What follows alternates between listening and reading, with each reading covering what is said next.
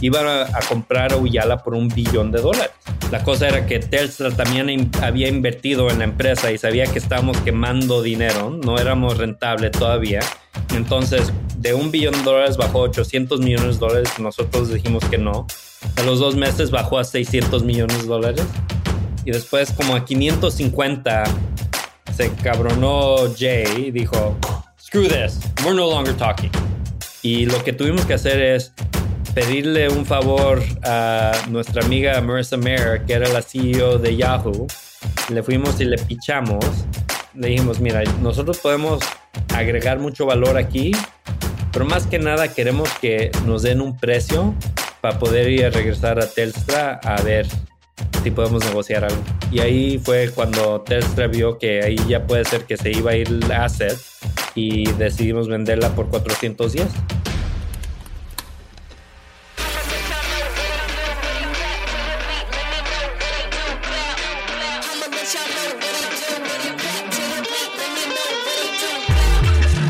Hola, hola, te doy la bienvenida a un episodio más de True Growth Podcast. Yo soy Fernando Trueba y semana a semana entrevisto a los emprendedores detrás de las startups más innovadoras de Latinoamérica.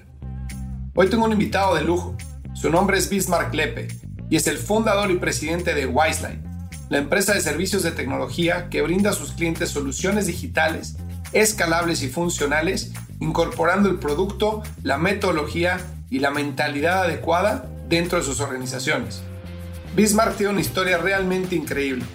Desde pequeño destacó en los deportes y fue un alumno ejemplar. Los principales valores que le inculcaron sus padres fueron la educación, el trabajo duro y honesto y la confianza en poder lograr todo lo que se propusiera en la vida siempre y cuando trabajara más que nadie para hacerlo. Su recorrido como emprendedor lo inició a muy temprana edad. En la primaria, Bismarck le vendía plumas a sus compañeros y cuando tuvo su primera impresora, le vendía banners, folletos y otro tipo de materiales a los profesores. Desde los seis años creció con la idea de hacer mucho dinero y trabajó como el que más para lograrlo. Durante sus años en Stanford, Bismarck trabajó con más de 30 startups de tecnología, ayudando con automatización de tareas, estrategias de bidding, entre otras cosas. Su primer trabajo de tiempo completo fue en Google en 2003. Fue uno de los primeros 250 empleados de la empresa lo cual permitió interactuar directamente y demostrar su capacidad de inteligencia a los fundadores Larry Page, Sergey Brin y Eric Schmidt. Para 2007, Bismarck había cumplido su sueño de hacer mucho dinero, ya que Google había hecho IPO en 2004. Con la venta de sus acciones más su paquete de compensación, Bismarck tenía asegurado su futuro lo suficientemente cómodo como para no preocuparse por muchos años. Sin embargo, estando en Google, y estando involucrado en la adquisición de YouTube, Bismarck descubrió una oportunidad de negocio que no podía dejar escapar. El mundo se estaba volviendo digital y él quería ser parte de ese mercado. Fue ahí cuando decidió dejar su trabajo en Google para fundar Uyala, junto con su hermano y con su compañero de clase Sean Knapp. Uyala permitía a las empresas de publicidad distribuir contenido de video y personalizar los anuncios a diferentes tipos de audiencias. Después de un inicio prometedor, la compañía estuvo al borde de la quiebra en 2008 y fue adquirida por Telestra en 2012 por más de 412 millones de dólares. En 2013, Bismarck fundó Wiseline con la idea de ofrecer una plataforma de tecnología que con el uso de Machine Learning permitiera a las compañías tomar mejores decisiones a la hora de invertir en nuevos productos.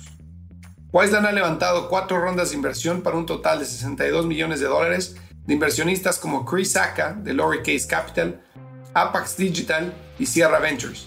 La empresa hoy cuenta con más de 1.800 colaboradores en nueve diferentes países, incluyendo México, Estados Unidos, España y Vietnam. Bismarck nos va a platicar su trayectoria como emprendedor, sus principales aprendizajes, la vez que Marisa Mayer, CEO de Yahoo, le ayudó a salvar su compañía y mucho más. Antes de ir a la entrevista, te invito a que nos veamos este jueves 25 de agosto en WeWork Lago Alberto, en donde estaré dando un masterclass en estrategias de growth 100% gratuita. Ve a truegrowthco.com diagonal eventos para registrarte. Apúrate que el cupo es limitado. Ya que estás aquí, dale seguir a True Growth Podcast en Apple Podcast, Spotify o donde sea que nos esté escuchando. De esta forma tendrás los nuevos episodios en tu feed en cuanto salgan. Y pues de una vez califícanos con 5 estrellas para que más gente descubra este podcast. Te dejo con la entrevista con Bismarck Lepe, fundador y presidente de Wiseline. Bismarck, ¿cómo estás? Qué gusto y qué honor tenerte en el podcast. Muchísimas gracias por tomarte el tiempo. No, gracias a invitarme. Encantado de platicar contigo. Y déjame empezar con algo. Ahorita me platicarás de tu llegada a Silicon Valley, de los diferentes startups en los que has trabajado, etcétera. Pero hay un quote que, que he leído de ti y que varias veces has dicho, que es que detrás de una historia de éxito siempre vas a encontrar a alguien que ha tomado un courageous decision, ¿no? Una decisión de coraje. Cuéntame un poco sobre, sobre ti, este, cuál fue esa decisión para ti, porque evidentemente ahorita que platiquemos de tu historia, eh, hay muchos éxitos a lo largo de, de, tu camino, ¿no? Pero ¿cuál ha sido esa decisión de coraje que, que has tomado, que te ha llevado a donde estás? Pues yo, pienso que esto empieza no conmigo, pero con mi papá, que a los 14 años uh, falleció su papá y tenía ocho hermanos y hermanas y mi abuela, su mamá, cuando estaban enterrando a, su papá, a mi abuelo, eh, ella se, se, tiró a la tumba y dijo, ¿qué va, qué va a hacer de nosotros? Porque eran pobres de, de un rancho cerca de Guadalajara, México, y y mi papá en ese punto decidió que iba a tomar las riendas de la, de la, casa y le dijo a su mamá, de perdida van a terminar la primaria tus hijos. Y se decidió venirse a Estados Unidos a trabajar en el campo. Dos semanas antes que falleciera mi, mi abuelo, recibió cartas de permiso de trabajar en el campo con él. Entonces él se podía venir a Estados Unidos y le habló a su tío que estaba aquí en Estados Unidos y dijo, hey, este, me ves en Tijuana porque me voy y lo trató de convencer de que no se fuera, de que se quedara a trabajar en el, ahí una tiendita en, en Juchitlán o que trabajara como cartero o algo en Juchitlán y le dijo que no, dijo, o me ves en, en Tijuana o este, me vas a ver en el campo porque yo voy. Y yo pienso que esa decisión, uh, él mandó a, sus, a cinco de sus sus ocho hermanos a la universidad y, yo pienso que esa decisión pues cambió la trayectoria de nuestra familia. Decisiones mías pues ya casi casi llegaba a la, a la Academia Militar de West Point, uh, ya me habían aceptado, ahí es donde iba a ir a la universidad. Y un día antes de mi cumpleaños en el 97, 1997, fui al correo a recoger el, la correspondencia y vi una carta así pequeña de Stanford y dije, ah, pues me rechazaron. Y dije, no, pues nunca tenía aspiraciones de que me aceptaran porque es una cartita. Ya casi, casi la tiraba a la basura. Y dije, pues déjame abrirla porque si, si viene este rechazo va a haber otras. Ya hay que ver qué es, cómo se ve el rechazo. La abro, que empiezo a leer Congratulations, I'd like to welcome you to class of 2002. Y que la leo y la leo y dije, no. Y, y hasta tuve una duda porque ya sabes, Stanford se llama Leland Stanford Junior University. No Stanford, todos los conocemos como Stanford, pero el nombre oficial es Leland Stanford Junior University. Entonces tuve un momentito que dije, y me aceptaron al colegio comunitario a un lado de, Stanford, donde hablé a un amigo que su hermano estaba estudiando Stanford. Y dije, hey, recibí esta carta de Stanford. Y dijo, sí. Y el problema es que él, él había recibido la carta donde lo habían rechazado. Y él había sido uno de mis mejores amigos y por un tiempo pues no nos hablamos mucho porque como medio sentido que a mí me aceptaron y a él no. Claro. Le dieron celos de que te habías entrado a Stanford. Y entonces e ir a Stanford fue, eso también me cambió la trayectoria de mi vida. No, bueno, me queda claro que aparte, o sea, saliendo de Stanford, entraste a trabajar a Google, ¿no? Siendo uno de los primeros 100 empleados, según, según tengo en mi récord. Sí, cuando yo iba a ir a, Stanford a estudiar medicina, porque la persona más exitosa que había conocido hasta entonces, mi tío, que tiene un hospital en Manzanillo, Colima, y sus hijos, mis primos, eran los que tenían los mejores juguetes y dije, pues es la más persona más exitosa y es cirujano ortopédico, yo voy a ir a estudiar medicina. Pero llegué en el 98 a Stanford, que está en el corazón del Silicon Valley, y me enamoré de todo esto que es la industria de tecnología. Entonces, trabajé en muchísimos startups. Uh, me iba a la oficina a las 2 de la mañana, trabajaba hasta como las 9 de la mañana en la oficina, me regresaba a clases hasta como las 2, 3 de la tarde, regresaba a la oficina hasta las 8, 9 de la noche, regresaba a clases, oh, no a clases, a mi dormitorio a hacer mi tarea. Uh, y me iba a dormir ahí alrededor de las 11, 10, 11 de la noche y de nuevo me levantaba a las 2 de la mañana a ir a la oficina. Ya para el jueves en la noche era un sinámbulo, pero Ahí trabajé en muchos startups y uno de los últimos en donde trabajé, una empresa que se llamaba Elance, que ahora se llama Upwork, tenía dos inversionistas en común con Google, Ram Shriram y John Doerr. Y un día después de la reunión uh, de la mesa directiva, vino a buscarme John Doerr y dijo, hey, tú es el que estás haciendo la automatización de los bidding en la plataforma de publicidad de, de Overture que era competencia de publicidad en ese entonces a una nueva plataforma de publicidad que estaba lanzando Google. Me dice esto John Doerr, dijo, le estamos dando mucha lana a esta otra empresa, ¿por qué no le mandamos un poco a esta nueva plataforma? Y ah, sí, no, claro, yo conozco Google, Backrub, estuve en Stanford y todo eso. Y este, empecé a trabajar, fui el primer cliente que Google tuvo en su plataforma de publicidad antes de que hubiera AdWords. Eran sponsored placements arriba de los resultados de búsqueda a ser el cliente más grande un cliente que ya ni le regresaban las llamadas porque Google estuvo, creciendo, era una, un, milagro. Entonces ya cuando casi que me iba a titular, el gerente de ventas, que me conoció muy bien porque fui su primer cliente, me vino y me dijo, hey, este, sé que ya te vas a titular de, de Stanford, tú conoces la plataforma mejor que muchos de nuestros ingenieros y nuestros product managers en ese entonces había sido el presidente del Customer Advisory Board que tenía Google de publicidad y dijo, ¿por qué no te vienes a Google? Y este, le dije, no, mira, este, Elance ya me dio una oferta de tiempo completo, se han portado muy bien, me han dejado trabajar cuando, cuando pudiera y con eso pagué la colegiatura, que se me queda viendo y me dice, estamos facturando 650 mil dólares al día con 96 empleados. le dije, tienes razón mejor me voy a Google. Entonces entrevisté y cuando ya entré fui como empleado 220, 221, pero fue una experiencia padrísima estar ahí. Cuando salí cuatro años y medio después, en cuatro años y medio, se fueron de como 200 empleados a más de 10 mil. ¡Wow! Y casi, casi 20 mil si contabas todos los este, contratistas. Y cuando tú estabas haciendo todo este trabajo con startups, ¿tu experiencia en qué era? O sea, ¿tú qué, qué, qué hacías para ellos? Mis padres siempre el enfoque fue la educación cuando yo estaba en, segundo año de la elementaria, escuela elementaria, en ese año mis padres hicieron como 14 mil dólares al año. Y trabajando como dos trabajos cada uno, nomás hicieron 14 mil dólares. Y ese año me compraron una computadora de, de 3 mil dólares. En un año que nomás hicieron 14 mil dólares. Entonces me, contrataron un maestro de computadoras, más de hardware que de software yo estuve muy entrado en las computadoras. Ya cuando estaba como en sexto año, que ya sabía programar y hacer todas esas cosas en sexto año, dije, sabes, la tecnología se está avanzando tan rápido que vamos a llegar a un punto donde los mismos algoritmos van a programar programas. Entonces, ¿qué va a haber para mí?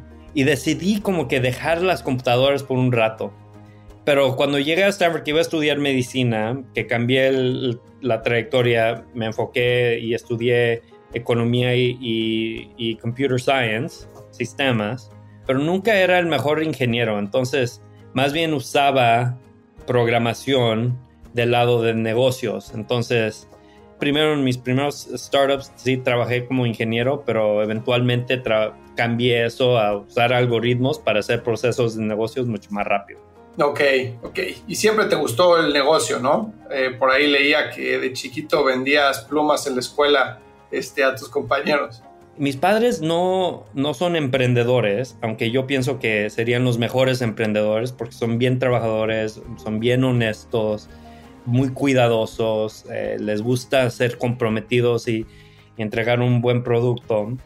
Ellos siempre se enfocaron en lo seguro porque querían tener algo sólido aunque fueran tres trabajos que nomás pagaban 7 dólares la hora, trabajaban 20 horas al día, pues entre seis trabajos se juntaba buen dinero para darnos una clase media, media alta en, la educación.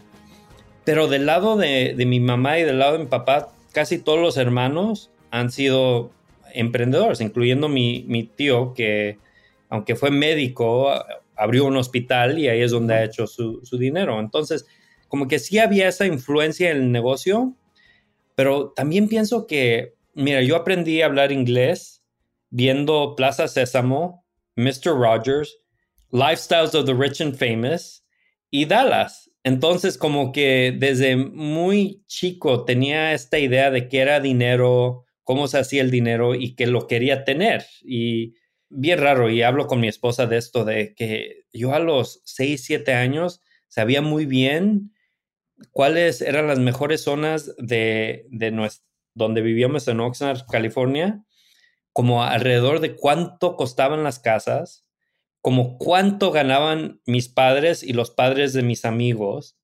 Entonces, como siempre he tenido esa conexión a, ok, este es dinero, esto es lo que vale, esto es lo que puede comprar y este es el poder. Entonces, sí, en segundo año tenía un negocio de, vender plumas y eventualmente cuando me compraron la impresora para mi computadora también empecé un negocio de, imprimir cartitas y banners para los, ah, los maestros que ellos no tenían impresora dentro de la, computadora de la, clase. Sí, siempre he estado ahí en, en, pequeños negocios. ¿Y qué te movía? Porque obviamente, este, ahorita lo que dijiste, yo me relaciono mucho con desde chiquito de como ver afuera, ¿no? Y, decir, tener esa curiosidad de qué se necesita para lograr esto. Pero ¿qué te movía? ¿Te movía el dinero? ¿Era tu motivación? ¿Era este, una superación personal o, qué, te movía? Pues el, el, ser pobre, sabía que éramos pobres. Siempre mis padres fueron increíbles, no tomaban, no fumaban, no tenían amistades, su enfoque era nuestra familia, pero sabía que pues no teníamos mucho. Entonces siempre quería superar eso y lo he pensado porque he conocido gente increíble que han, se han levantado de la pobreza, mismas comunidades, pero donde no tenían el apoyo familiar, donde sus padres tomaban, eran pandilleros, puede ser que se habían separado sus, sus padres. La realidad es de que yo siempre sabía que iba a ser exitoso y es algo medio raro que siempre pienso en la comunidad latina de que yo nunca dudaba que no iba a ser exitoso y la razón de eso es de que mis padres siempre me inculcaron que nosotros estamos aquí para que tú seas exitoso y todo lo que tú quieras lo vas a poder tener. Va a costar trabajo, pero siempre me dijeron que sí se podía. Mi hermano a los tres años, él, él si le preguntabas, ¿qué es lo que vas a hacer? Y él decía, puedes ser ingeniero de la masa. porque no sabía que era NASA, pero decía masa, pensando que era NASA de los cohetes. Y así siempre nos inculcaron eso de, la educación. Y una vez, en séptimo año, había una clase de 15 minutos entre tercer y cuarto periodo que se llamaba Advisory. Es donde firmaban los papeles, tenían ciertos ejercicios. La mayoría de los maestros no hacían nada y dejaban a los niños que se fueran a, a jugar básquet o lo que sea. Y un día uno de los ejercicios que nos dijo la maestra que hiciéramos era de que, ok, hay que pensar en qué vas a hacer cuando seas grande. Y que la maestra nos dice, pero no escojan doctores o ingenieros, astronautas, porque tenemos que ser realistas en qué es lo que podemos hacer. Porque era, Oxnard es eh, una población 80% hispano, clase media baja, el promedio de, PIB en Estados Unidos es como 63 mil dólares al año, en Oxnard es como 50 mil. Entonces tenía esta idea de que todos los niños que estaban ahí en esa clase eran de ese nivel, pero mi amigo y yo como que nos enojamos y no nos caía muy bien esa maestra y le fuimos y le decimos al, al principal y que, que, cómo queremos que la gente quiera tirar para más diciéndole que no, no piensen en eso. Entonces siempre supe que podía ser exitoso, lo que no sabía era cómo. Y siempre le estaba buscando a ver qué va a ser el camino para ser exitoso. Ok, fíjate que me encanta eso que dices porque ahorita soy papá, ¿no? Tengo un hijo de, de nueve años y una, y una niña de cuatro años. Y muchas veces, o sea, yo trato de inculcarle siempre a mis hijos que, que pueden lograr lo que quieran en la vida, y lo creo realmente, pero que tienen que poner el trabajo para hacerlo, ¿no? Y que el talento no vale para nada si no viene con dedicación, ¿no? Es lo que siempre le digo a mis hijos. Y mi hijo tiene un talento natural para el fútbol, juega muy bien fútbol. Y tiene nueve años y juega con niños de 13 años, este, 14 años y, y le va bien, ¿no? Entonces él tiene el sueño de jugar en el Barcelona porque yo le voy al Barcelona. El Barça. Y siempre me dice, ¿tú crees que yo puedo jugar en el Barcelona? Y le digo, ¿tú crees que tú puedes jugar en el Barcelona? Me dice, pues no sé, tú dime. Y le digo, no, yo no, no importa lo que yo piense. Lo que piense, lo que importa es lo que tú pienses y lo que estés dispuesto a hacer para jugar en el Barcelona, ¿no? Entonces, muchas veces con mi esposa platicamos de crear expectativas en los niños, ¿no? Que pues, obviamente jugar en el Barcelona es más difícil que vender una startup, ¿no? O sea, eh, probabilísticamente. Sí, es cierto. Sí, entonces como que pienso que tanto, y, hablo con, este, con gente, con coaches, etcétera, y es de manage expectations, porque si no la frustración en estas generaciones está terrible, porque los niños creen que se merecen todo y que pueden lograrlo todo y pocos lo logran, etcétera. Entonces, mantener ese balance siempre es difícil, ¿no? Entonces, me gusta mucho escuchar que, o sea, que a ti te educaron así, de que, oye, tú puedes, o sea, tú vas a ser exitoso y estamos aquí para apoyar eso, ¿no? Entonces, había una, una expectativa de éxito que al final del día se cumplió. Pero me interesa mucho saber cómo tú creías lo que te decían tus papás, o sea, cómo, cómo tú decías, sí, claro que voy a ser exitoso, este, no sé cómo, pero lo voy a lograr. ¿De dónde venía ese belief interno de que iba a pasar algún día? Eh, va en etapas, ¿verdad? Este, todo va escalando. eso de meterme a tecnología, tuve que poder llegar a Stanford y para poder llegar a Stanford tuve que tener buenos grados pero no nomás los buenos grados te ayudan a llegar. Entonces, como siempre he estado buscando, también era presidente de todos los clubs que existían y era muy eficiente porque así era como el club de, era el presidente del Leo's Club, era el, este, presidente ah, de Earthbound, era el presidente de French Club. Entonces era muy eficiente porque hacía un evento para todos los clubes donde yo era presidente y así él los podía contar como si era presidente de cinco clubes, era como que si yo había organizado cinco eventos. Mm. Igual, fui muy buen atleta, tenía como aspiraciones para llegar a, a las Olimpiadas, pero más que nada sabía que para poder llegar a una buena universidad tienes que entregar una persona que no necesariamente sea el mejor en una cosa, pero sea alguien que va a poder aportar en muchas cosas. Entonces, no fue de que me enfoqué mucho en una cosa, pero sí traté de hacer muchas cosas muy bien.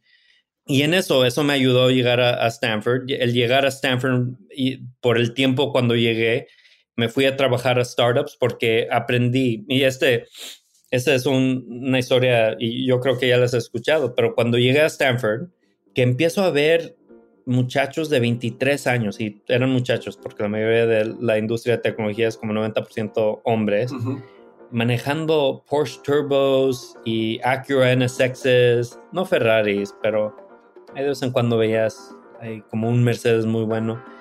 dije, pues no son médicos porque están muy joven y por ser mexicano, obviamente también pensé, pues, ¿son narcos? No, no parecen como narcos. Entonces ahí fue que entré a la industria de tecnología porque aprendí que todos eran ingenieros y tenían esta cosa de pre-IPO stock y me enfoqué en eso, me enfoqué en trabajar muchísimo en los startups. Iba a clases, pero todas mis clases de la mañana prefería ir a, trabajar que, ir a la clase. Porque sabía que ese era un caminito más seguro a donde iba a poder llegar. Y llegué a Google y aprendí muchísimo. Cuando estuve en Stanford, siempre tratando de hacer muchas cosas para poder llegar, traté de empezar cinco startups porque había visto que los que empezaban startups se hacían multibillonarios, pero todas fracasaron. Una de las cosas que le digo a, a, los ejecutivos de, de, startups y otros emprendedores es de que para sobresalir y más en, en el negocio de startups, no es tanto el, que trabajas muchísimas horas, pero el trabajar muchísimas horas te ayuda a experimentar en muchas cosas para saber qué no funciona y encontrar el camino al éxito. Y como el dinero se va acabando, se va acabando, se va acabando, hasta que llegas a algo que sí le puedes vender al mercado, entre más experimentas, más vas a poder llegar al porcentaje de que vas a encontrar algo que, que sí funciona. Completamente de acuerdo, 100% de acuerdo. Oye, y a ver, estabas entonces con esta visión, trabajaste con varias startups, empezaste hasta cinco que no funcionaron. Llegas a un trabajo que para muchos hubiera sido de ensueño, ¿no? Entrar a early Google, o sea, Google ha sido las empresas más exitosas a nivel mundial. El payday de Google, pues ahí estaba, ¿no? O sea, obviamente iba a venir un IPO, eh, habiendo entrado empleado número 200, pues iba a haber muchísimo dinero en el payday. Y al final del día, eh, ahorita platicamos de por qué te sales de, de, Google, ¿no? Para fundar tu propia empresa, pero ¿con qué te encuentras en Google? O sea, ¿qué cultura había en la empresa? Porque he escuchado, he leído muchos libros de la forma de trabajar de Google de, aquel entonces y es realmente increíble, ¿no? O sea, ¿qué fue lo que te dejó esos, esos cuatro años que estuviste ahí? Pues como mis padres no venían de, de empresas corporativos, cosas así muy formal, uh, no sabía qué era hacer trabajar en una empresa. Mis padres siempre trabajaron en negocios, no empresas. Entonces, lo que sabía de empresas y de corporativos es lo que había visto en la televisión. Uh, viendo la película de Wall Street, Greed is Good, y todo en la televisión era de que parece ser que trabajas en una empresa, te tratan bien mal por 20, 25 años hasta que tú llegas a una posición y te va a tocar a ti que trates mal a la gente debajo de ti. Eso es lo que yo sabía del mundo corporativo, de lo que veía en, en la televisión. Y que llego a Google y es completamente lo opuesto yo podía hablar con Larry, Sergey y Eric, los veía, charlábamos, nos metíamos a reuniones donde si yo tenía una idea podía hablar con ellos y decirle, hey, ¿qué tal si hacemos estas cosas? Nos daban de, comer, lonche, desayuno, cena todos los días y increíble el lugar. Y hasta hubo, sabía que le estaba yendo tan bien a Google que dije, como que me gustaría que fracasara Google para ir a prepararme mejor para el mundo real afuera de Google, porque Google para mí parecía como un algo que no debería de existir. Y obviamente ya hemos visto de que esta idea de tratar a la gente bien, darle oportunidad a la gente que está más cerca a los problemas, a, los clientes, los mismos ingenieros para solucionar los problemas, ayuda a que las empresas ejecuten mejor, innoven, porque ellos están mucho más cerca a los, a los problemas. Y tomamos muchos de esos aspectos que los tratamos de aplicar en Uyala. Ciertas cosas fueron buenas, pero no todo era bueno en Google también, que quisimos quitar y ahora con Wiseline, las otras empresas que hemos eh, empezado, también hemos tratado de, fomentar y, hacer eso. Pero yo pienso que yo siempre, como tenía esta semillita de abrir y empezar mi propia cosa, lo quería hacer y siempre estaba buscando ideas hasta un punto que estaba en Google que, dije, pues puede ser que aquí esto ya se acabó, que no voy a ser emprendedor y me voy a quedar como em, empleado ejecutivo eventual de, Google. Y después Google compra YouTube en octubre del 2006. Los que están, estén escuchando aquí, Google, YouTube, en ese entonces era el centro de piratería. Podías encontrar todos los partidos de fútbol, podías encontrar todos los cartoons, todas las películas, todas las telenovelas en YouTube, pero era pirateado. Entonces, las empresas de medios públicamente estaban diciendo que iban a demandar a YouTube y eventualmente a Google. Viacom estaba demandando a Google por un billón de dólares. Pero en privado, yo, otros ejecutivos de Google, estamos teniendo pláticas y reuniones con esos mismos ejecutivos que estaban diciendo que iban a demandar o que estaban demandando Google y querían aprender cómo podían usar YouTube como un, medio de publicidad y promoción de su contenido y también querían aprender técnicamente qué tenían que hacer ellos para poder lanzar una plataforma de streaming. Porque en esos entonces Netflix todavía estaba mandando los disquitos Apple no estaba haciendo streaming, nadie estaba haciendo streaming. Televisa había tenido este, unos proyectos de streaming de partidos de fútbol y dije, pues aquí hay una oportunidad interesante. Fue enero del, 2007 que le hablo a, mi hermano, que él también estaba estudiando en Stanford y trabajando en Google, y, y, fue como a las 2 de la mañana cuando me llegó la idea, y le digo, este, tengo esta idea, pienso que es buena, hay que salirnos de Google, empezar una empresa. Y él como estaba estudiando en Stanford, eran las 2 de la mañana y estaba trabajando sus problem sets, haciendo su tarea y dijo, estoy ocupado, hablamos la siguiente semana. Y también le hablé a un buen amigo que, con quien había estudiado en Stanford, Sean Knapp, que él también estaba como ingeniero en Google y él estaba en Sundance y le hablé y que bien, bien borracho, hey, Miss Mark, you should come out to Sundance. Y dije, all right, Sean, I'll call you next week. y hablamos, pensando que uno de los dos me iba a decir que no, de salirnos a empezar una empresa que iba a solucionar ese problema para las empresas de medios. Y los dos me dijeron que sí. Entonces empecé este, Uyala con dos cofundadores cuando pensaba que nomás iba a ser uno. Y esto ya es post-IPO, ¿no? El IPO de Google fue 2004. El IPO de Google fue en 2004. Entonces yo empecé abril del 2003. ¿Cómo evalúas esa decisión? O sea, obviamente ya habías aprendido mucho en Google, era, o como lo describes, era este, un, como un este, theme park, ¿no? O sea, era de, demasiado bueno para ser verdad. ¿Cómo evalúas la decisión de salirte a, hacer tu propio negocio en términos de costo-beneficio, lo que dejas, lo que ganas, lo que puedes lograr? ¿Cuál era tu, tu motivador? Pues mira, para mí siempre esto de tratar de de hacer lana era el motivador. Google se hace pública y ya como que se quita esa semillita de que pues necesito lana. No hice suficiente dinero para ir a comprarme una isla y quedarme ahí o, o nomás dedicarme a invertir en, diferentes empresas, pero I was going to be fine. Podía comprar una casa, podía vivir bien.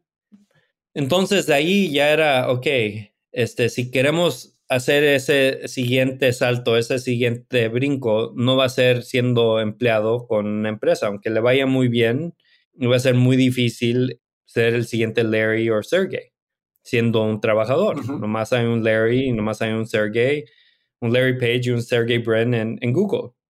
Entonces, la idea tenía que ser suficientemente grande para nosotros o para yo salirme de Google de que podía hacer no nomás un escaloncito, pero un escalonzote. Y la idea cuando nosotros empezamos era, no nomás era reproducir contenido en, los dispositivos conectados al Internet, pero también vender la publicidad y personalizar la publicidad que se está vendiendo en la televisión digital. Ah, y nosotros veíamos eso como una industria mucho más grande que publicidad de buscador. Y, pienso que hubo un artículo en Wall Street Journal porque recibimos muchísima prensa cuando nosotros nos salimos porque éramos de los primeros que se salieron de Google. Igual como tú dices, ¿quién se va a salir de Google? Hubo unos cuantos que puede ser que se fueron a Facebook, pero en ese entonces Facebook no estaba contratando así súper rápido porque apenas iban, iban creciendo. Entonces la gente muy loca. Hubo un artículo que se hizo en Japón, ya sabes, la gente en Japón más tradicional, más conservadores, y hablaron de todo lo que teníamos en Google y dijeron, y aquí están estos locos que dejaron eso. Pero pensábamos que íbamos a poder ser más grandes que Google y por eso no salimos. Porque para hacer ese salto no lo íbamos a hacer dentro de Google, tenía que ser fuera de Google tú hiciste todo tu análisis de, de TAM, de Total Addressable Market, de Business Model, todo eso muy durante leve. Google, muy leve. Muy leve, dije, uh, it's, uh, the world is going digital, el mundo se va a ir digital, eso es obvio, y la industria de publicidad de televisión es medio trillón de dólares, 500 billones de dólares. Dije, all right, it's a big market. Vámonos. Y así, y ya. Oye, déjame preguntarte algo antes de entrar a la etapa en, en Oyala, pero ahorita mencionaste Supernatural de, sí, platicaba con Larry, platicaba con Eric, etcétera, ¿no? Y hay mucha gente que podría haberse intimidado de tener reuniones directamente con los founders de Google, que yo sé que en aquel entonces eran los founders de una startup, no eran Larry y, y, Sergey, ¿no? Que son los que son, los que son ahorita, ¿no? Esos íconos, digamos, de la tecnología. Pero en esas interacciones, ¿cómo te sentías tú viniendo de, a ver, venías de, Stanford, te acabas de graduar, estabas pues con estas ganas de crecer, tienes a los founders de esta compañía que es la más hot de Silicon Valley, ¿nunca te sentiste como intimidado, como que tenías que siempre resaltar? ¿Cómo manejas ese, esa fricción interna para, para operar bien y manejarte bien enfrente de ellos? como mencioné, este, y cuando trabajé en Google siempre me quedé en la, en la, área de, de, publicidad, de monetización de contenido como mencioné, fui el primer cliente que tuvo Google en su plataforma de publicidad. Entonces, yo me sentía en esos entonces que era de los pocos en el mundo que conocía esta industria muy bien. Entonces, yo en lo mío no les iba a decir qué tenían que hacer en el algoritmo para optimizar search, pero en el mundo de publicidad yo, yo me sentía que me lo podía llevar con, con cualquier persona. Que me, ahorita este, pregunta, algo interesante de eso ya después de que salimos de Google y empezamos Uyala, de la arrogancia.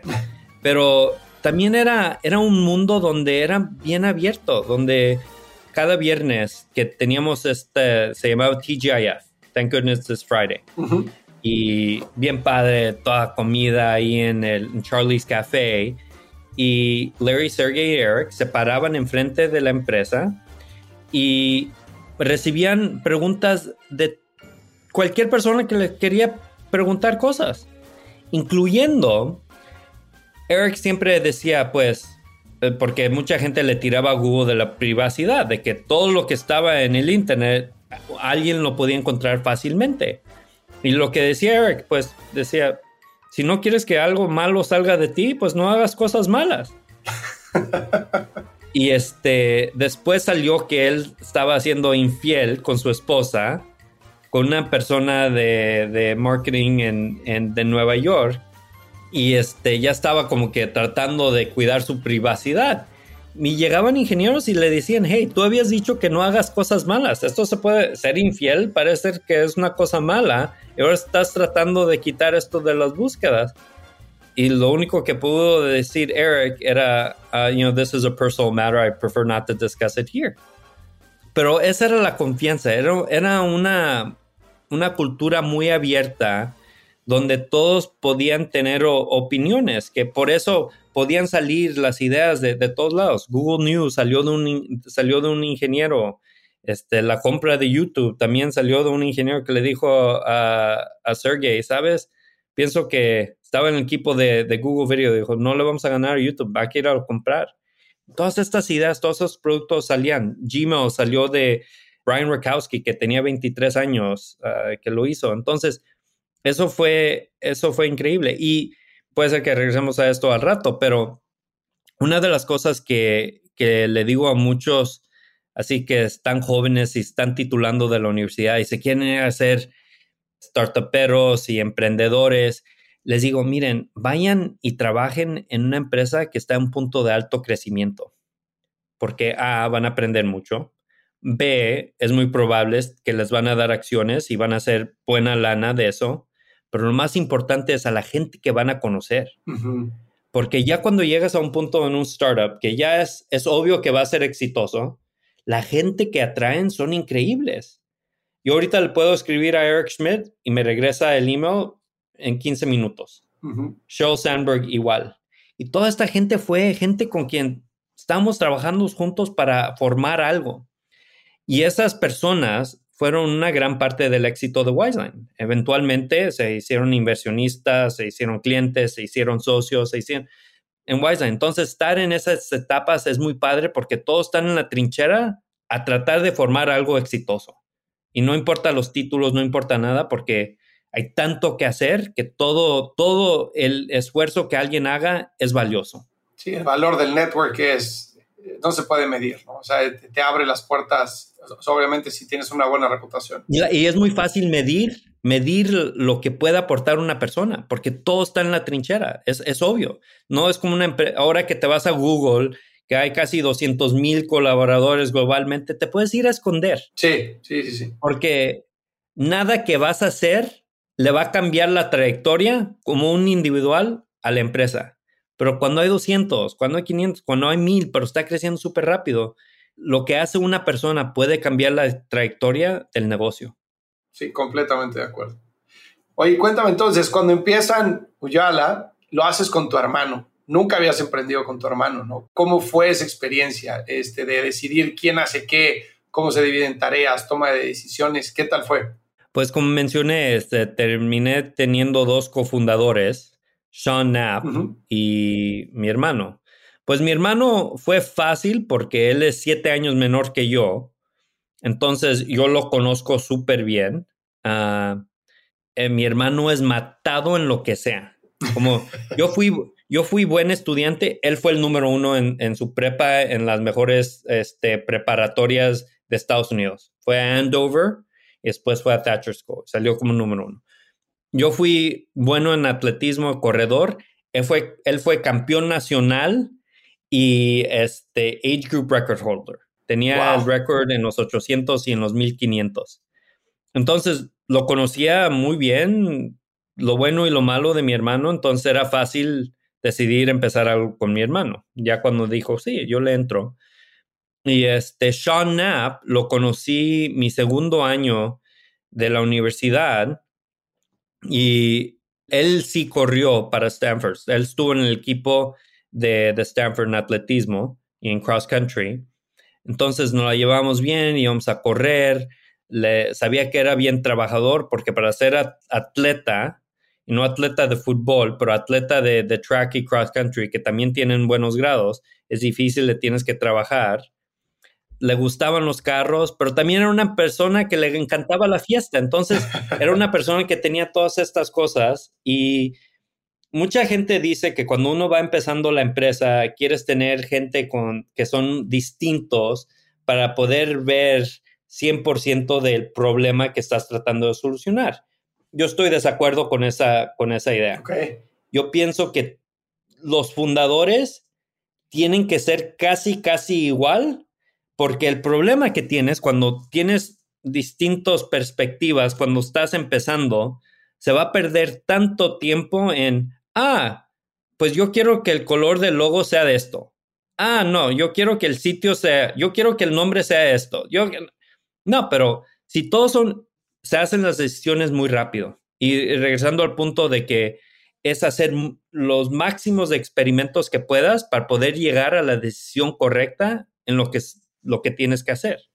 Entonces, mi hermano Sean, nos, veíamos el mundo muy parecido y no por eso tenían conflicto en la toma de decisiones o eh, eh, como que me ha tocado muchos fundadores que son iguales y estoy de acuerdo con tu, con tu punto de vista y entonces entra el ego como en juego, ¿no?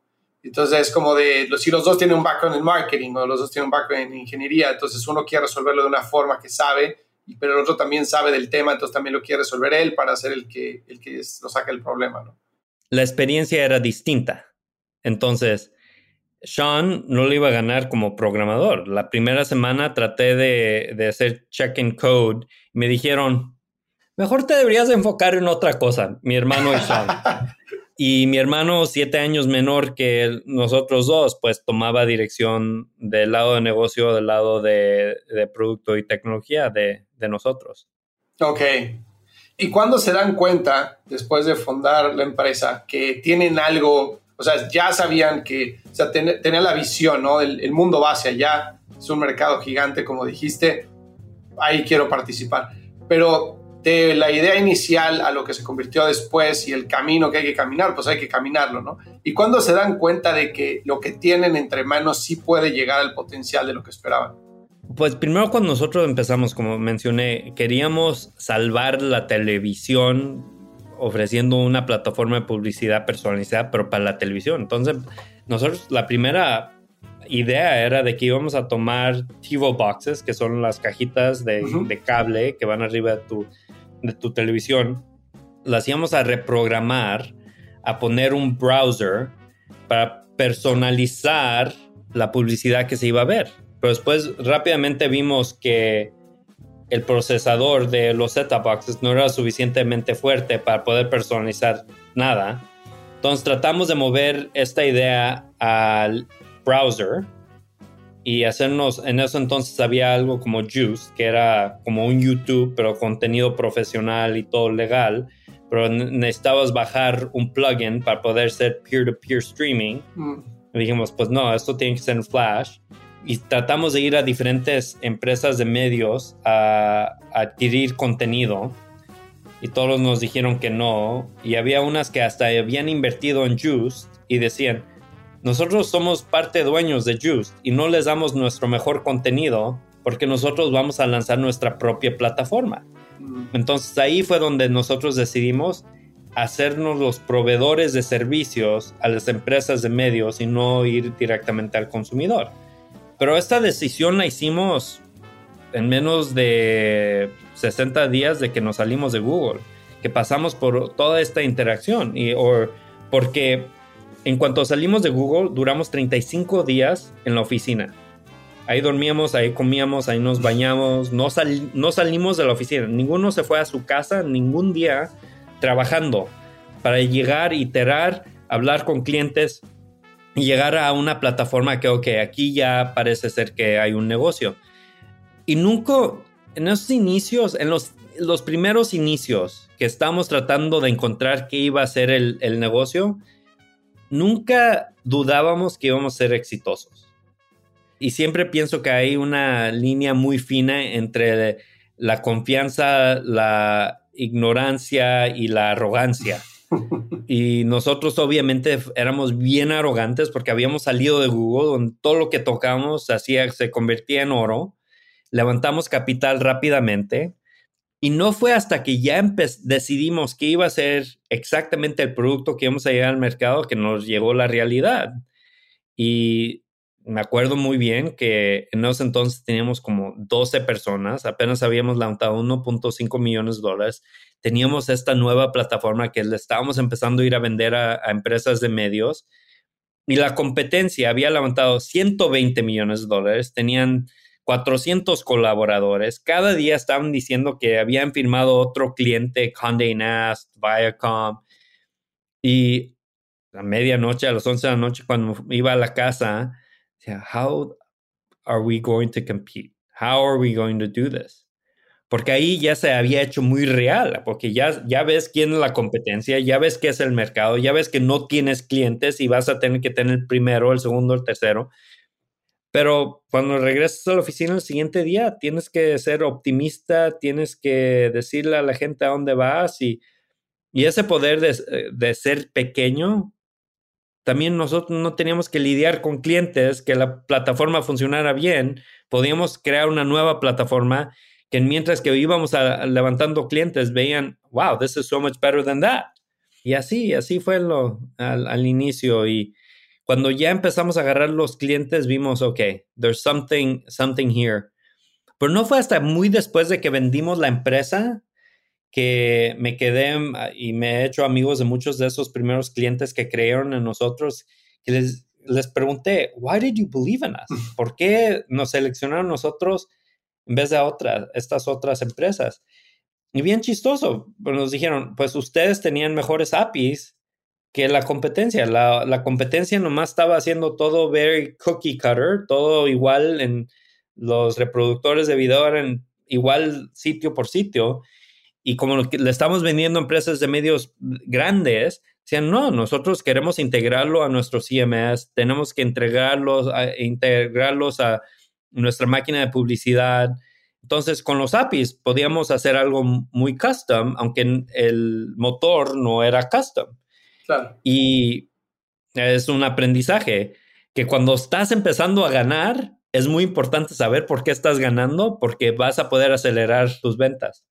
Yo pienso que ese insight, si lo hubiéramos tenido, hubiéramos sido mucho más exitosos en los primeros años. Ah, justo eso te iba a preguntar. ¿El tema de los APIs era by design? O sea, ¿sí pensaron como una ventaja competitiva hacerlo así o, fue casualidad? No, fue este, nosotros lo hicimos porque lo que habíamos aprendido en Google es de que siempre deberías de tratar de, de, crear plataformas para que más puedan agregar valor en la plataforma que estás creando. Y así, pues fue cosas que aprendimos de desarrollar a gran escala en Google. ¿Y nunca tuvieron un plan B en tu cabeza así de, híjole, esto está muy complicado, si no llegara a funcionar, esto es lo que vamos a hacer? Pues sí, tuvimos plan A, plan B, plan C, plan D, plan D, y cada día se creaban nuevos planes. Esto es lo que estoy hablando. Eh. Había muchos experimentos. Yo, cuando estábamos empezando, yo hacía 100 llamadas al día. En ese entonces estaba IMDb, ya sabes, la base de datos de, películas y de medios y todos los actores. En ese entonces tenían el número de teléfono de toda la gente, no de los actores, pero de los directores, de los productores, de los estudios. Entonces yo me la pasaba hablándole a gente. Y eventualmente estaba, empecé a, agarrar citas y, y así. Y en esas citas aprende uno mucho. Haciendo el demo, aprende uno mucho Entonces, de regreso al punto, entre más llamadas haces, más aprendes, más rápido puedes evolucionar el producto. Entonces, sí, este, había plan A, plan B, plan C, plan D, plan E, pero el de no ser exitoso, we were going to give it our all. Llegamos a un punto, mira, levantamos la serie A fácilmente. Mandamos nosotros un email a nuestros amigos, gente que eran muy cercanos dentro de Google, afuera de Google, que nos íbamos a ir de Google. Íbamos a ir a empezar nuestra propia empresa. Y inmediatamente, en menos de un minuto, respondieron dos personas, Fred Warren y Ron Conway. Este, hey, we want to invest. O I want to invest. Y también Ron, I want to invest. Y en el email no habíamos dicho qué íbamos a hacer. Y que regresó. Uh, you have no idea what we're planning to do. We don't care. You bet on people. Y entonces levantamos esa ronda de capital rápidamente. Después, ya que teníamos nuestra plataforma y la empezamos a vender, levantamos otra ronda de 8.5 millones de dólares al, al inicio de, del 2008, ocho meses después de que habíamos empezado, pudimos levantar otro 8.5 millones de dólares. Y este, si te acuerdas, el verano de, del 2008, las cosas y, y para octubre ya. Entonces también sacamos una, un line of credit de 3 millones de dólares y ese verano la bajamos todo. Entonces ya habíamos tenido como 13 millones de dólares dentro de la empresa. Y este octubre del 2009, cuando entró la ronda que salvó la empresa, ya no íbamos a poder pagar la nómina. Wow. Y no nomás era los 10 millones de dólares de capital que habíamos levantado de alto riesgo, también los 3 millones de dólares de line of credit. Claro.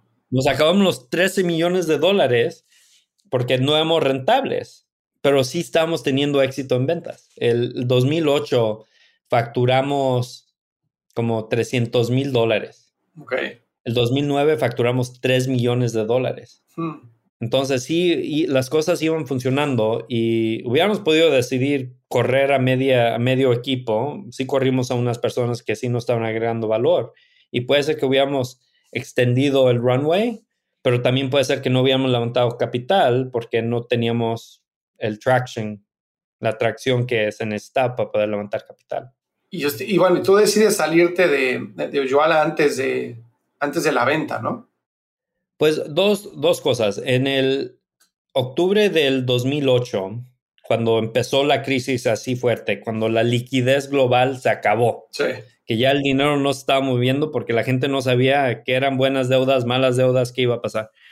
En ese entonces, este, los inversionistas que estaban en la mesa directiva vinieron y me dijeron, hey, la economía, el mundo no ha visto algo tan feo económicamente desde el 1929. Y pensamos que tenemos que traer un CEO que tiene el bender done that experience, que tiene la experiencia de navegar estas cosas. Y yo como novato dije, yeah, you guys are the experts, let's, go. Pero ese año que nomás facturamos 300 mil dólares con una crisis terrible, pues la calidad del talento que podíamos atraer no era muy bueno. Claro. Entonces regresé y le dije a la mesa directiva, no vale la pena, parece que lo que estamos haciendo ahorita está funcionando. We're going to stop the search. Y se encabronaron.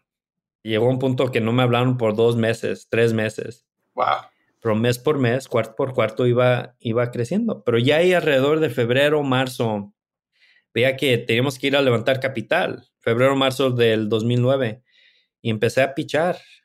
Y después de como 50 pitches, no podía levantar capital y ahí alrededor de eso le fui a la mesa directiva y dije, mira, el negocio va bien, pero tengo, ahorita hay mucho riesgo en la industria, en la economía, la única cosa que puedo, el negocio va bien, no voy a cambiar el negocio la única cosa que puedo cambiar es el monigote haciendo el pitch.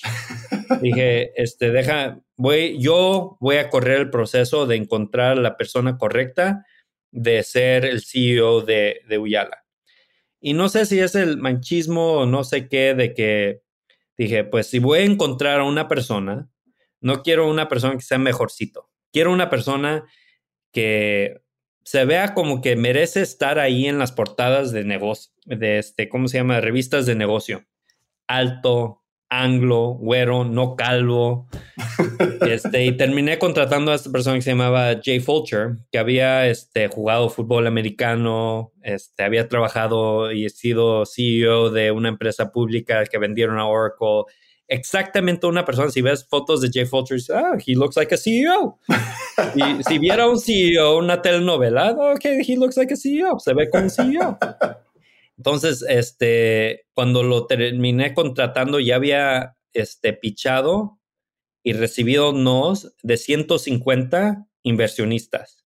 Y después él entró cuando había recibido como 160 nos y empezó a ir a, las, a los pitches y fue como pitch 171 o 170 de 173 que por fin salvó la empresa, que nos dijo que sí, metió 10 millones de dólares y pudimos pagar la nómina, nómina y, seguir. Entonces, en esos entonces, cuando él entró, Jay Fulcher entró, como que tuve este, dos, dos problemas. Uno de que, ah, pues no hay muchos latinos en tech. Yo fracasé como CEO.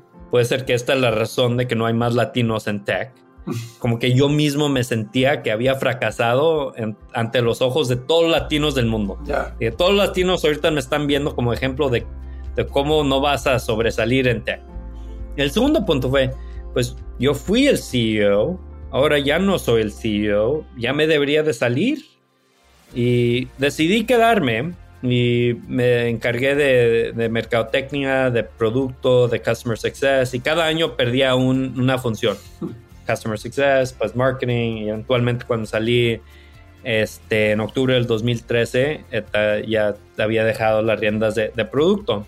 Pero la razón que me salí en 2013, la razón que me quedé del 2011, que hubiera sido cuando me hubiera tenido que salir, porque yo pienso que todos tenemos un día de expiración de donde, alright, maybe you should go. Sí.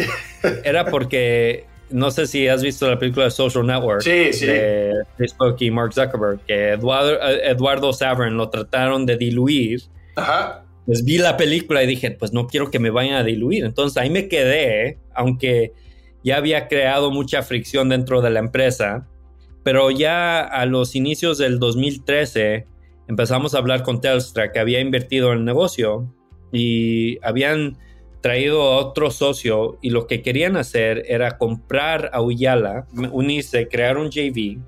cada empresa le iba a meter un billón de dólares a este JV iban a, comprar a Uyala por un billón de dólares. Dije, alright, ya me puedo ir.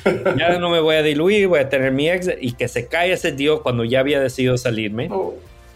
Porque este otro socio terminó comprando otra empresa ellos solos. se dijo, pues nosotros nos vamos a pagar un billón de dólares, pues meter el otro billón de dólares para operar la empresa. Se cayó ese deal.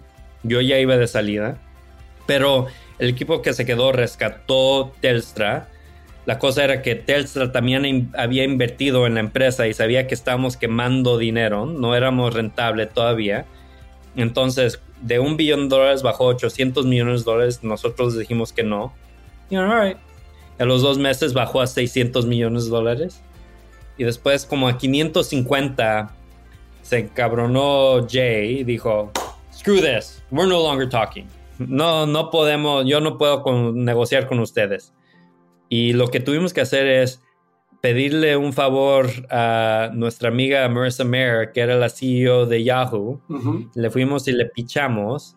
Le dijimos, mira, nosotros podemos agregar mucho valor aquí, pero más que nada queremos que nos den un precio para poder ir a regresar a Telstra a ver si podemos negociar algo. Y ahí fue cuando Telstra vio que ahí ya puede ser que se iba a ir el asset. Ya y decidimos venderla por 410. Ya, ya, ya. Y, eso, eso cerró, el Dios se cerró como agosto del 2014 y se cerró, cerró octubre del 2014. qué buena historia, está espectacular, espectacular. Oye, cuando sales entonces, bueno, empiezas Wiseline. Y algo que, eh, o sea, diferente a lo que habías hecho antes y que uno pensaría de rebote, es la escalabilidad de consultoría. Este, contra una plataforma como un SaaS, un Software as a Service, que es súper escalable, y la consultoría que es mucho más, pues, manpower, ¿no? Es gente, horas de trabajo, etcétera, por un lado. Y por otro lado, tendencias como in-house teams en muchísimos, o sea, que por ejemplo las agencias de publicidad, este, performance marketing, todo eso antes era terciarizado y ahora son equipos mucho más internos en las empresas, ¿no? Y los, los perfiles de producto, de growth, de marketing, etcétera, ya son mucho más internos. Y esa tendencia ya venía desde allá. Entonces, ¿tú qué veías de oportunidad en Wiseline con toda la parte de consultoría, desarrollo de producto, que veías más allá de esas tendencias que estaban pasando? Pues Wiseline empezó como empresa de producto. Wiseline empezó con la idea de... El problema que vimos en Google y en Uyala era de que entre más grande se hacía la empresa, más fracasaban los productos y la funcionalidad de que le agregábamos a los productos, porque es muy fácil cuando es un equipo pequeño que entiendes tu mercado y, y desarrollas para ese mercado. Ya cuando te haces muy grande, el gerente de Europa quiere una cosa, el equipo de ingeniería quiere hacer plataformas y nuevas usar nuevas tecnologías, el equipo de producto quiere hacer productos, mercadotecnia, ventas, todos quieren algo distinto. Que lo, lo que termina pasando es de que haces productos no para el mercado, pero la persona que grita más en, en, el, claro. en la reunión o el cliente más grande, pero eso no necesariamente es el, el mercado. Y en Google, no el 60, el 90% de lo que desarrollábamos fracasaba, no se usaba, no se vendía, no se terminaba y eso pasó en Uyala también. Google no importó porque Google aprendió cómo hacer una maquinita que imprimía dinero. En Uyala destruyó la cultura. Entonces, la idea de Wiseline cuando empezó era hacer una plataforma usando machine learning, tomar datos del mercado y poder predecir qué funcionalidad iba a ser exitosa y qué no. Wisdom of crowds, wise, line. Las cosas que sí, en que sí deberías invertir, en las cosas que no deberías de invertir, para ayudar a empresas a sacar mejor producto al mercado más rápido. Y así es como empezamos. Ah, y levantamos nuestra ronda de semilla y después nuestra ronda A debajo de esa tesis. Y muchos de nuestros primeros clientes fueron empresas tradicionales de medios que ellos querían desarrollar software, pero tenían, no sabían qué y cómo. Entonces, estábamos usando esta plataforma para decidir en qué iban a invertir. Después de como dos años, vino uno de nuestros clientes más grandes y nos preguntó si le podíamos hacer professional services, consultoría, porque estaban saliendo productos y funcionalidad que ellos no tenían los ingenieros para poder desarrollar. Y sabían que nosotros teníamos un, un equipo muy bueno de tecnología en México y dijeron, hey, why don't you guys just do this for us? Les dije que no. Y después, este, dijeron, llegaron conmigo y me dijeron, sabes, este, entiendo por qué son ustedes una empresa de producto, entiendo por qué no quieren hacer professional services, ¿por qué no nos ayudan a reclutar en México? Vamos a mandar un ejecutivo para que vea Guadalajara, que era donde tenemos nuestro equipo de desarrollo. Y armamos un evento padrísimo cuando iba a venir este ejecutivo invitamos a un ingeniero de Facebook para que viniera a dar una charla. Y en ese entonces la oficina de Wiseline era una casa que había sido un bar y teníamos una yarda atrás y llenamos la yarda. Teníamos como 450, 500 personas ahí para esta plática de este Engineering VP de, de Facebook. Y el ejecutivo se quedó enamorado de Guadalajara y dijo, all right, we're doing this que regresa al corporativo en Nueva York y dice, all right, vamos a abrir algo en México, en Guadalajara. Y que eh, aprende que como no había una entidad en México, iban a durar años mm. para poder lanzar algo en México. Y, y él me vino y me dijo, no tenemos años. Si no sacamos, empezamos a desarrollar los productos que queremos desarrollar, nos van a correr en seis meses. dije, well, let me think about it. Y como a los dos días tuve una reunión con los inversionistas de, de Wiseline y le estaba contando esta cosa que estaba pasando, que este cliente quería ir a Guadalajara. Y que se me queda viendo el inversionista y me dice, el cliente más grande que tenemos te está pidiendo un favor y le estás diciendo que no, pero estás en la posición de poder apoyarlo. si lo pones así, sí, tienes razón. Entonces, empecé una empresa separada, ese no levanté capital, yo le metí medio millón de dólares, el cliente se comprometió 4.8 millones de dólares en cuatro años, 1.2 cada año de servicios. Y después del primer año, si no estaba funcionando, los dos nos podíamos ir sin problemas. Y, alright, y aquí tenemos nuestra plataforma de SaaS que estaba creciendo, pero no estamos teniendo ese product market fit que se ve cuando ya tienes el hockey stick. Pero esta otra empresa que apenas levantamos y empezamos, inmediatamente casi llegó a 4 millones de dólares de revenue run rate, de la noche a la mañana. Y dije, ha, here's the growth engine.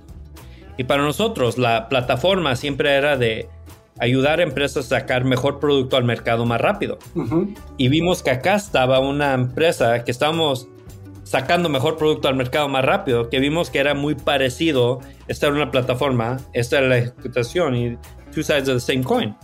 Y metimos Wise Services debajo de Wiseline y después de unos dos o tres años ya ese fue el enfoque de consultoría.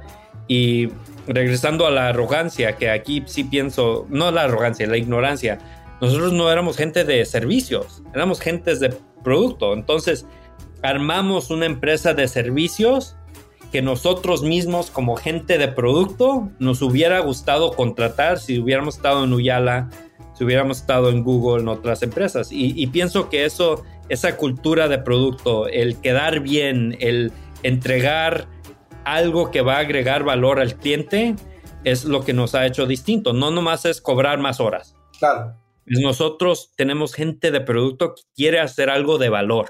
Que al final del día, como dices, la tesis del problema era la misma. Sí. ¿No? O sea, ayudar a sacar productos más rápido y mejores productos. Simplemente ustedes estaban enamorados de la solución de hacerlo por medio de software, ¿no? Pero había otra forma de hacerlo que era por medio de, professional services, que fue lo que acabó funcionando, ¿no? Pero el dolor que le resuelves al cliente es el mismo. Sí, y, eso me, ayudó a ver un mundo un poquito distinto. Mark Andreessen, que fundó Netscape y también es fundador de Andreessen Horowitz, Venture Capitalist, es, ahorita yo pienso que es el más famoso de la industria de Venture Capital. Él dice, software is eating the world y que todas las empresas están haciendo empresas de software. Y, yo, yo pienso que es, es that's dumb. Es como si diciendo en 1895 o 1920 que todas las empresas eran empresas de electricidad, porque estaban implementando electricidad en sus fábricas, en sus oficinas. No, es, una nueva tecnología. Lo digital es algo nuevo, es una herramienta. En vez de ellos tratar de formarse como empresas de software, no, deberían de contratar empresas que hacen eso, que están dedicados a hacer eso. Y deberían de implementar software, pero no necesariamente todos tienen que desarrollar software.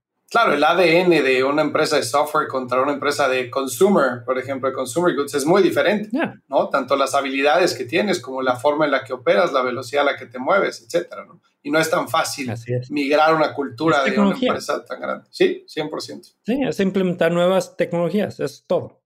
Oye, Bismarck, y deja preguntarte una última cosa. De, evidentemente, hemos hablado de muchos éxitos que has tenido. Viendo hacia atrás, ¿qué tanto le adjudicas el éxito o los diferentes éxitos a el trabajo tan duro que has puesto para, para que se logren contra una mezcla de suerte? Right moment, right time, right thing. Yo sí creo en suerte. Mira, cómo llegué a Google fue de que una amiga mía que estaba en Stanford, que había, también era de Camarillo, Oxnard, donde fui, la conocía desde quinto año de, la escuela elementaria, una tarde me vino y me, preguntó, hey, en mi, segundo año de la universidad, ¿me puedes dar una aventona, una, una entrevista mañana, como a las 3, 4 de la tarde? dije, sí, ¿dónde está? Ah, está en Sunnyvale. Ah, ¿qué empresa es? Ah, Inlands. Ah, ok. Y se sale de mi habitación y va caminando y que salgo y digo, hey, are they hiring anybody else? Están contratando más puestos. Y dijo, no sé, pero déjame mandarles un email a preguntarles. Y el siguiente día la, llevo y, me mandó un email. Dijo, sí, sí, están contratando más si quieres venir a, entrevistar. Entonces la, la, llevo y también yo entrevisto y me dan chamba. Y el estar allí y preguntarle eso me ayudó a entrar a una empresa que tenía inversionistas Google, entonces ahí hice esa conexión y sé que por eso, por entrar por Elance, fue la razón que pude hacer las cosas que hice en Google. En cuanto me dieron la oferta de Google, como a la, semana antes de que empezara, me mandó un email la que iba a ser la encargada de mi equipo y que me dice, este, estamos, ya estamos recibiendo tantos currículums que queremos automatizar el proceso. Entonces, si puedes mandar tu currículum a este, este link, dice sí, lo mando. Y como a las dos horas recibo un email automatizado. Gracias por aplicar, pero no tienes los, lo, que necesitamos para ahorita, para que te contratemos. Inmediatamente le mando el email a Olana y no, no, no, don't worry about it. You still have a job. Pero si no hubiera entrado a Elance, y pues hice buen trabajo ahí, pero si no hubiera entrado ahí, hubiera sido muy difícil entrar a Google. Si no le hubiera preguntado a, Susan si había otras, otros puestos, no hubiera entrado a Elance, que no hubiera entrado Google. Entonces, sí pienso que la suerte tiene mucho que ver. Yo, yo me siento muy afortunado de la suerte que, que he tenido hay un video de Bloomberg que, dice, este, mucha gente me pregunta de mi secreto. Y dice, no es un secreto. Sé el primero que, que entra a la oficina, sé el último que sale, toma menos vacaciones que la persona sentada a un lado de ti y va a ser más exitoso. Y dice, sí, la suerte tiene algo que ver, pero entre más le trabajas, más suerte vas a tener. Claro, la suerte te tiene que agarrar trabajando y corriendo, ¿no? Así es. Bismarck, muchísimas gracias. Me encantó platicar contigo y quiero ser respetuoso con tu tiempo, pero muchísimas gracias por haber contado tu historia con la gente que nos escucha. No, gracias a ti.